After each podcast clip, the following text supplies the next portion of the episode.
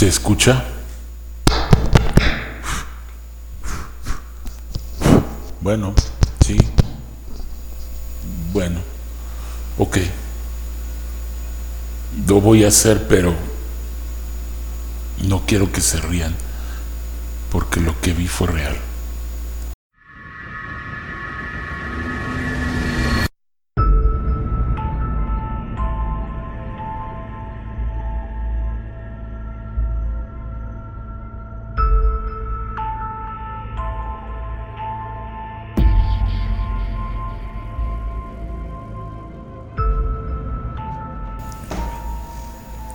Era el año de 2016, si más no recuerdo.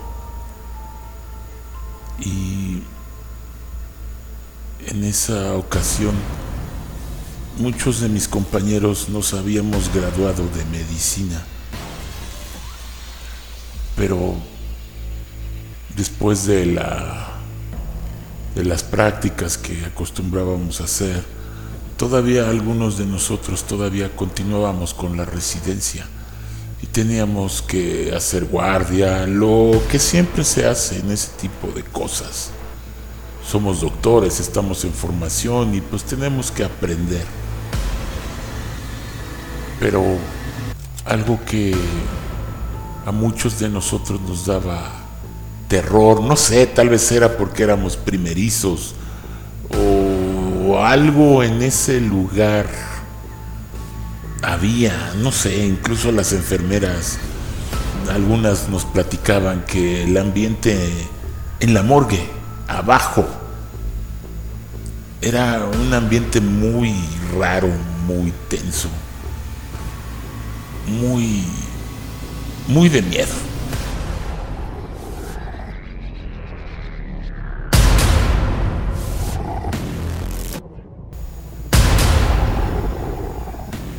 Cuando nos tocaba ir a llevar alguna familia para identificar algún cuerpo o para retirar algún algún órgano, cosas de esas que por lo regular los que se encargaban de las autopsias pues, eran los que tenían el trabajo, pero siempre tenían la costumbre o yo no sé si de por sí ellos lo hacían por molestar pero siempre pedían ayuda, siempre lo hacían.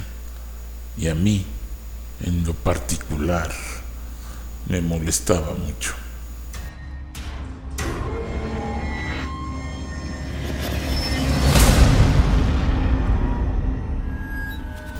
En una ocasión, ¿sigue grabando esta cosa? ¿Sigue grabando?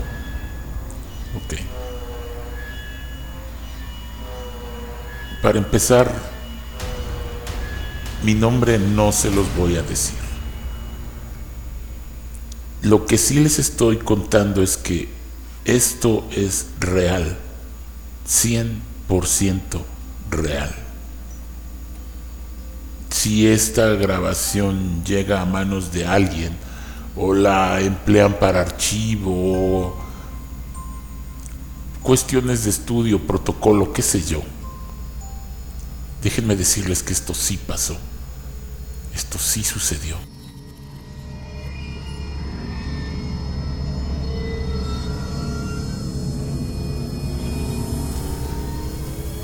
Estoy aquí sentado, tengo un micrófono y me dijeron que viniera a hacerlo, hablar con usted, doctor. Pero no sé qué vaya usted a pensar de mí ya que me obligaron a venir con usted porque usted tiene que verificar mi estado mental. Porque después de lo que pasó, todos los testigos que estuvimos ahí nos hicieron venir con usted y créame que para mí es una pérdida de tiempo. Pero claro, pensándolo bien, mm, me estoy empezando a convencer que usted sí me puede ayudar.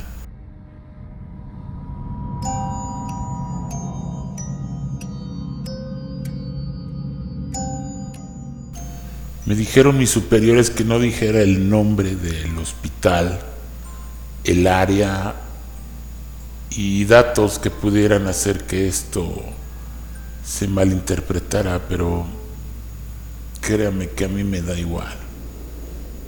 Pero no lo voy a hacer. Todo sucedió aquí en un hospital de la Ciudad de, de México. Un hospital muy grande y reconocido. De uso público, claro, pero siempre teníamos que que hacer esas malditas ayudas para estas malditas personas. Ok. Le voy a contar lo que pasó. Trataré de dar un poco de detalles, pero créame que yo no me fijo mucho en esas cosas y no importa. Lo que importa es lo que sentí. Y créame que fue algo increíble.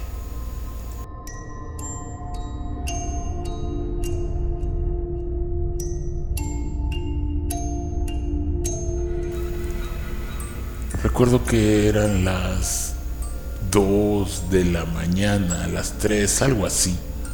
Y de pronto sonó el timbre de las emergencias. Por lo regular, cuando suena, tenemos que bajar a prisa porque eso quiere decir que tal vez el paciente tiene pocos minutos de vida o está muy grave. pero lo que vi fue algo normal, entre comillas, le digo normal, fue que entró un paciente, pensé que todavía teníamos que hacer alguna maniobra para salvarle la vida, pero no fue así. Él ya venía muerto. Estaba estaba en un en una camilla y estaba cubierto con una sábana. Me dijeron que no lo tocara, que no era necesario, pero que como no sabían en la condición en la que había muerto, era necesario realizarle una autopsia porque lo habían encontrado en un en un campo baldío y al parecer había sufrido algún ataque violento. Fue que todos hablaron de un hombre en particular. Un hombre que jamás voy a olvidar.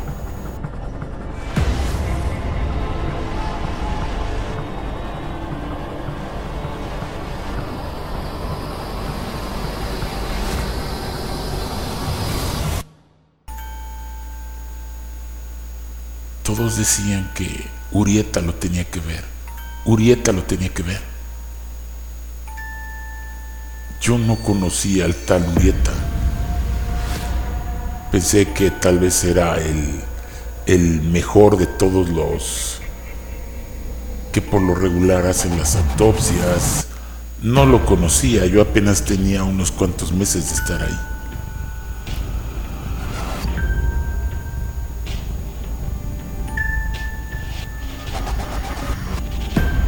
Que entre mis compañeros y yo, que éramos tres en total, más una enfermera que estaba ahí, estábamos esperando al tal doctor Urieta.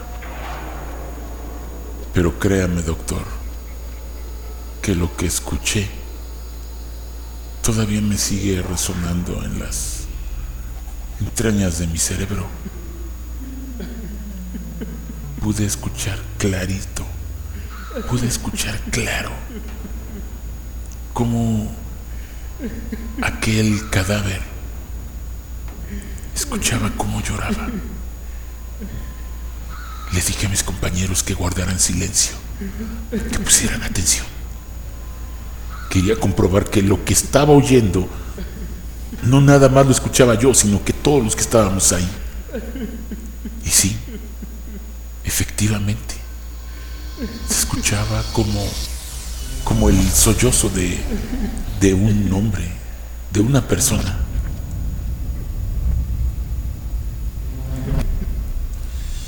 Clarito sabía de dónde venía. Era del cadáver de la persona que estaba ahí enfrente de nosotros. Estaba cubierta. Nadie la quería destapar porque teníamos esa orden. Y claro, ¿qué íbamos a hacer nosotros? No simples residentes.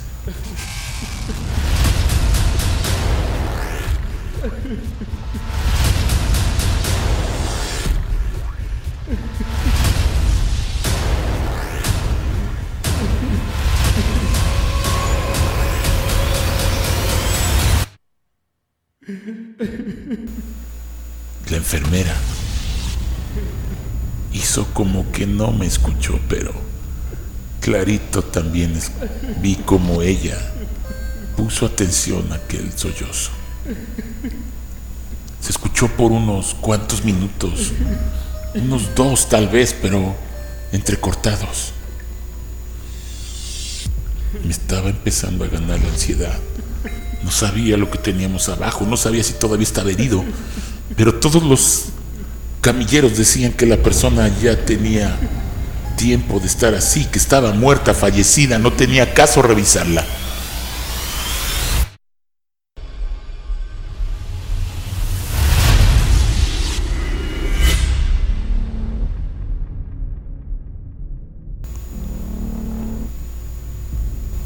Nos quedamos sentados y la enfermera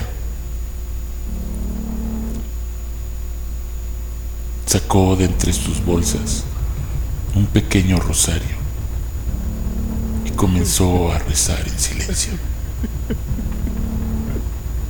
Yo nunca había visto esa acción en un hospital, claro, aquí son todos hombres de ciencia.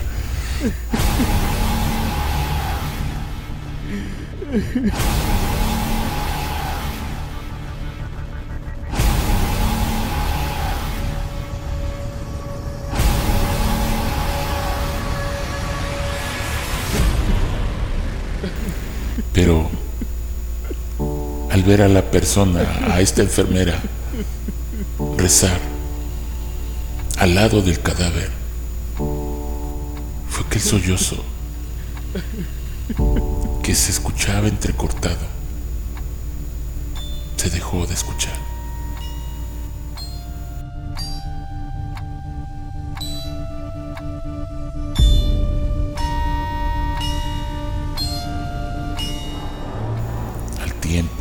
Llevábamos ya dos horas, casi tres, de esperar al famosísimo Urieta. ¿Quién era aquel hombre? Me lo imaginaba alto, fornido, con toda la educación del mundo. Un superdoctor.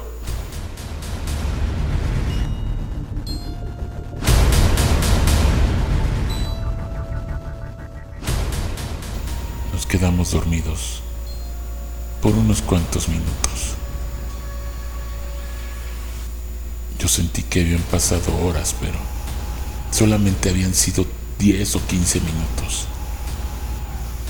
Eso bastó para que a lo lejos se escuchara el ruido de un teléfono, el timbre.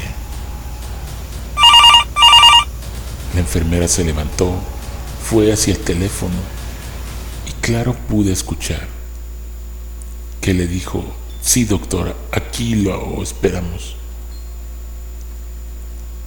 Yo quería largarme ya del lugar, quería irme, ya no soportaba estar ahí, dormiteando. Otra vez pude escuchar el sollozo otra vez. Dije, Dios mío, esto no puede ser. Estoy enfrente de un cadáver, estamos enfrente de un cadáver. Y lo estoy escuchando llorar y no me dejan alzar la sábana. No sé qué es lo que hay abajo. O me estoy volviendo loco, es el cansancio, es el hambre, no lo sé. Pero ya no soporto. Quiero abrir la sábana.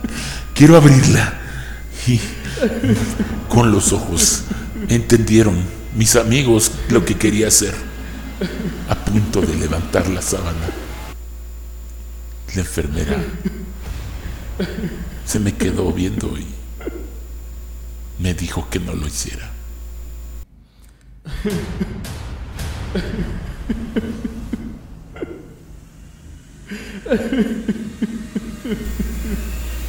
No dijo ni una palabra, pero bastó con tomarme de la mano y sacar su rosario.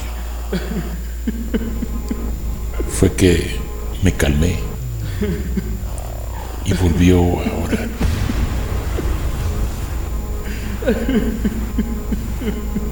El sollozo se calmó.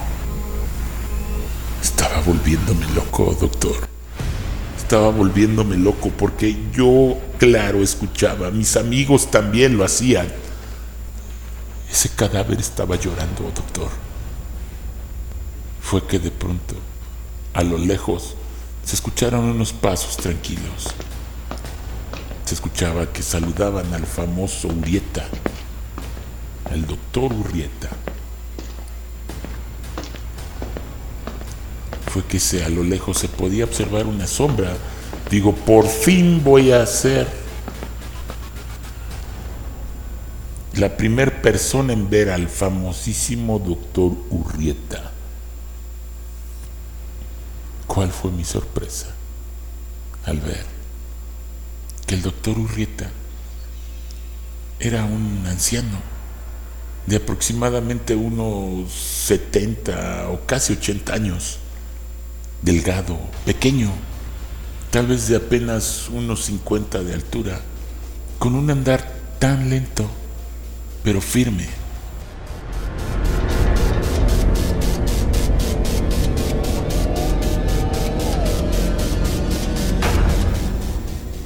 Todo mundo lo saludaba al paso, tal vez por el historial que tenía, el tiempo, por lo anciano que es.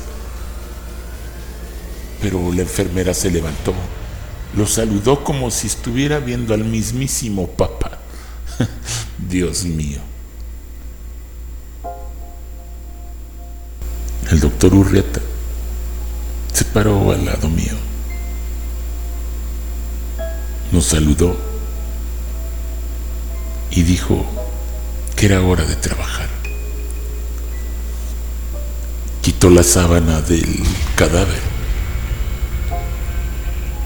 y lo que vi fue fue algo completamente espeluznante.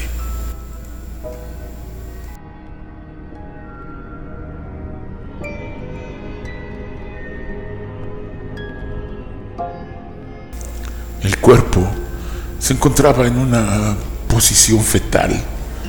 Era de un joven de aproximadamente unos 30 35 años. Era delgado, alto y lo que podía notar es que la posición en la que estaba no era normal. No era común encontrar a una persona protegiéndose como si hubiese recibido una paliza, la cual en todo su cuerpo era evidente, pero a pesar de todo se seguía protegiendo. Parecía que estaba ahí, parecía que había todavía algo dentro de él.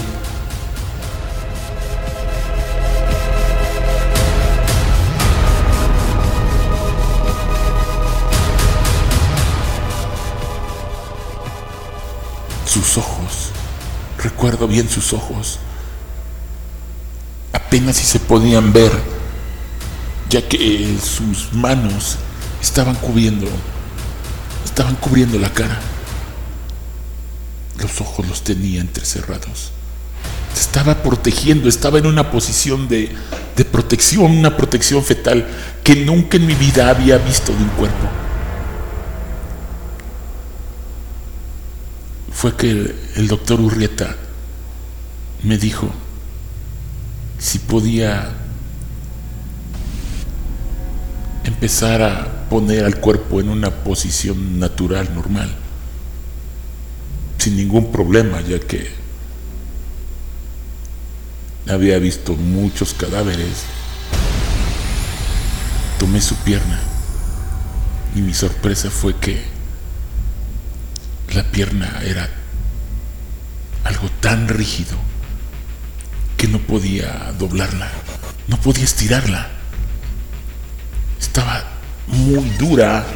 Pensé tal vez que por la intemperie, por la rigidez de los músculos, por el frío al que tal vez estuvo expuesto.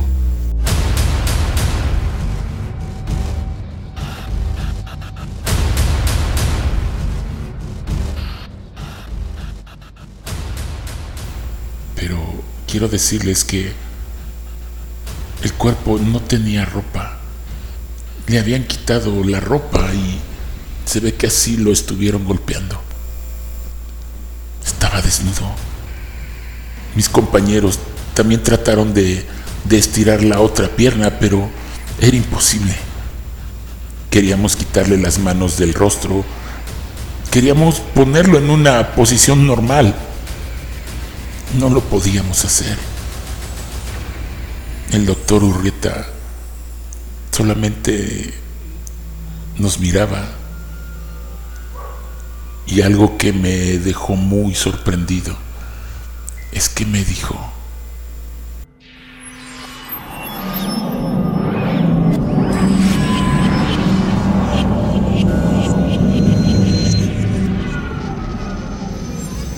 jóvenes, díganme una cosa, ¿ya lo escucharon llorar?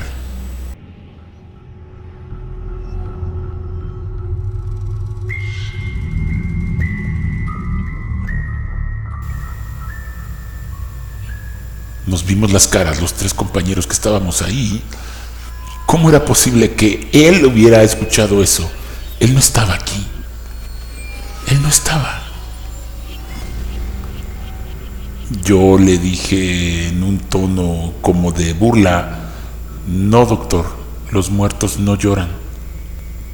Se me quedó observando y mirando su anillo de bodas, el doctor Urrieta no me dio la cara, pero jugueteando con su anillo, me dijo,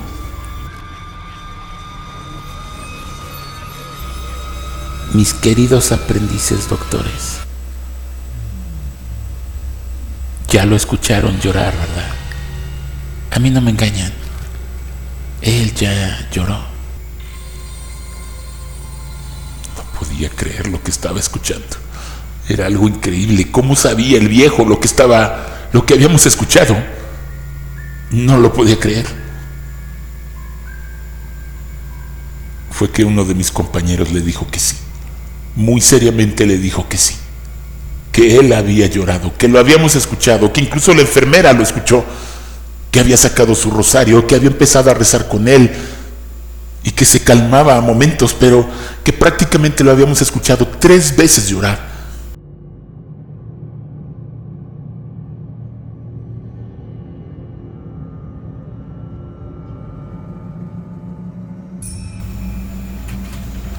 El doctor levantó su cara, nos observó a los tres y nos dijo, ya lo sé, hijos, a mí no me tienen que mentir, me doy cuenta, porque todavía puedo ver en este hombre una pequeña gota de lágrima.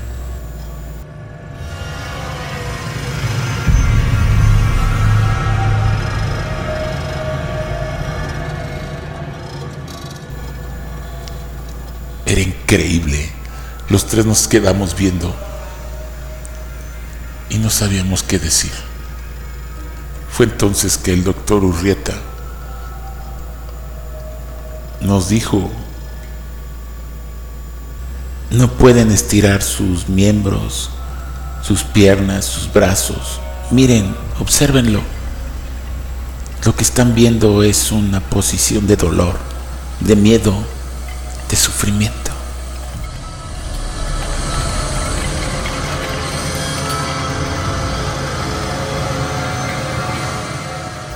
Fue que de su bolsa sacó una credencial que habían encontrado cerca del lugar de donde lo habían encontrado el cuerpo. Nos leyó la carta. Era una carta de su esposa, la cual decía que pronto regresaba a su casa con su pequeña bebé y que pronto estarían todos juntos. El doctor Urrieta nos la leyó. Fue algo tan doloroso y traumante para todos nosotros.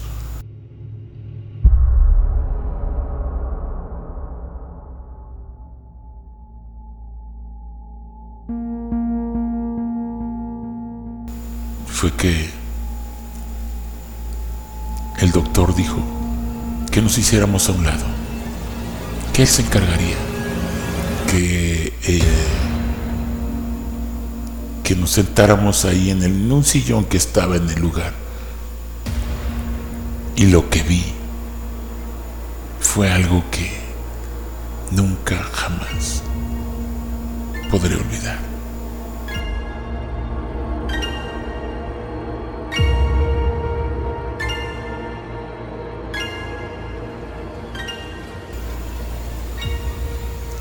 Doctor Urrieta se paró al lado del cuerpo, agachándose un poco, como queriéndole hablar al oído. Escuchamos lo que le había dicho aquel cadáver. Le dijo,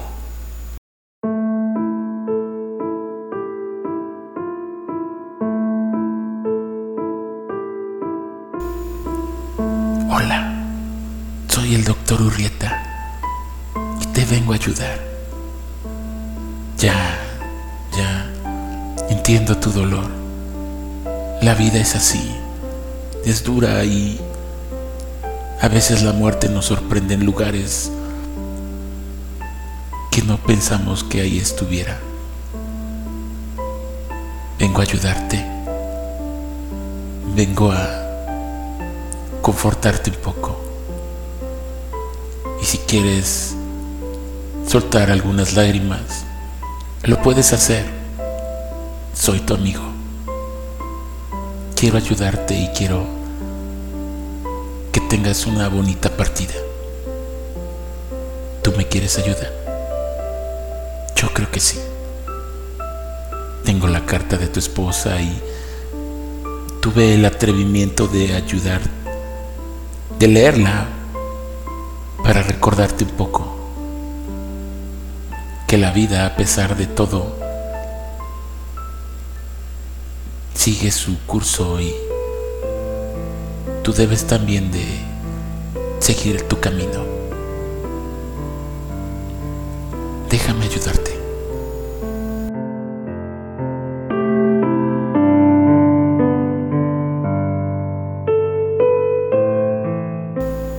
Que al escuchar las palabras de Urrieta, clarito pude ver cómo dos lágrimas empezaron a salir de aquel cadáver. Cadáver empezó a soltar unas lágrimas. Era increíble, era increíble cómo el doctor Urrieta acariciaba su cabello, le hablaba al oído, incluso escuché cómo le cantaba, le tarareaba algunas canciones y pude ver cómo el cuerpo, después de tener una posición tan rígida, empezaba, empezaba a soltarse.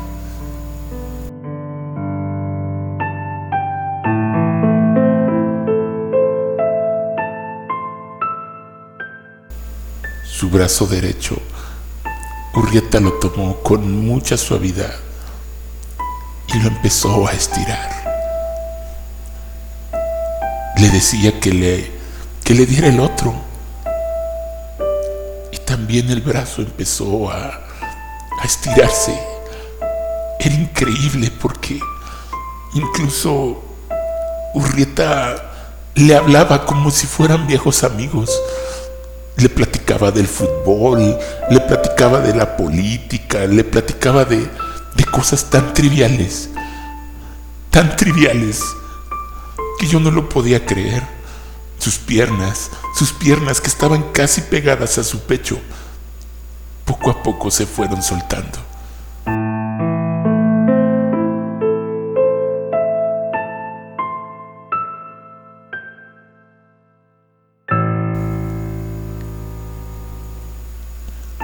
Le hablaba de sus manos, que tenía unas manos muy grandes y finas. Dice, de seguro eras algún profesionista. Le decía, le hablaba, doctor. Le hablaba con una ternura, pero era increíble cómo el cuerpo le respondía, cómo el cuerpo se, se empezaba a relajar. El cuerpo se relajaba no lo podía creer, no lo podía creer. Llegó un momento en que ya el cuerpo estaba completamente bien colocado, firme.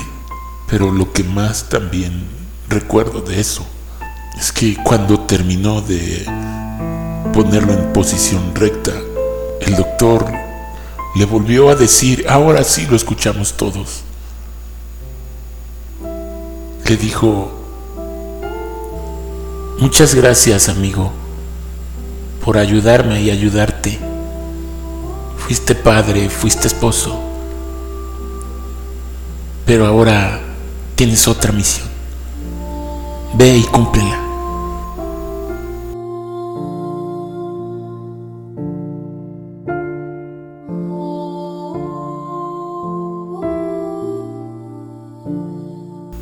Urrieta observó a todos y simplemente nos dijo, jóvenes,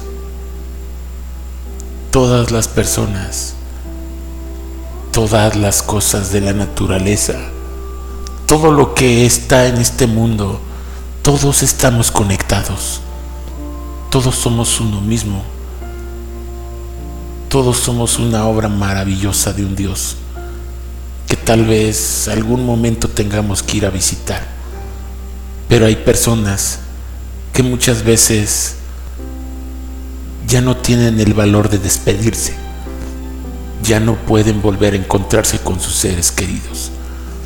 Y la única persona, la única voz dulce, es la de nosotros los que los atendemos. Así es que, jóvenes doctores, honrar a todas las personas que estén en sus manos, en sus quirófanos o allá afuera y las que vendrán, porque la vida es muy incierta. La muerte es un hecho, pero la vida no sabemos muchas veces dónde nos topemos con la muerte.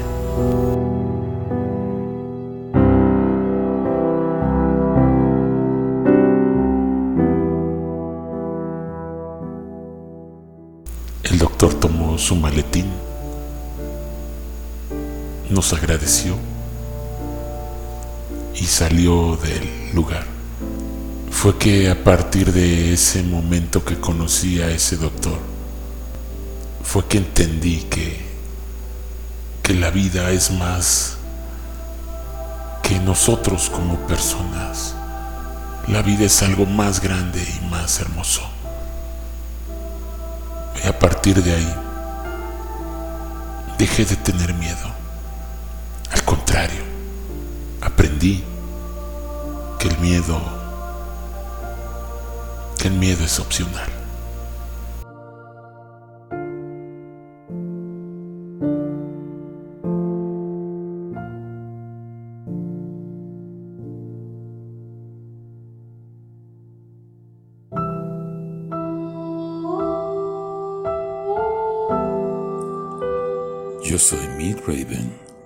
Y esto es TPAK.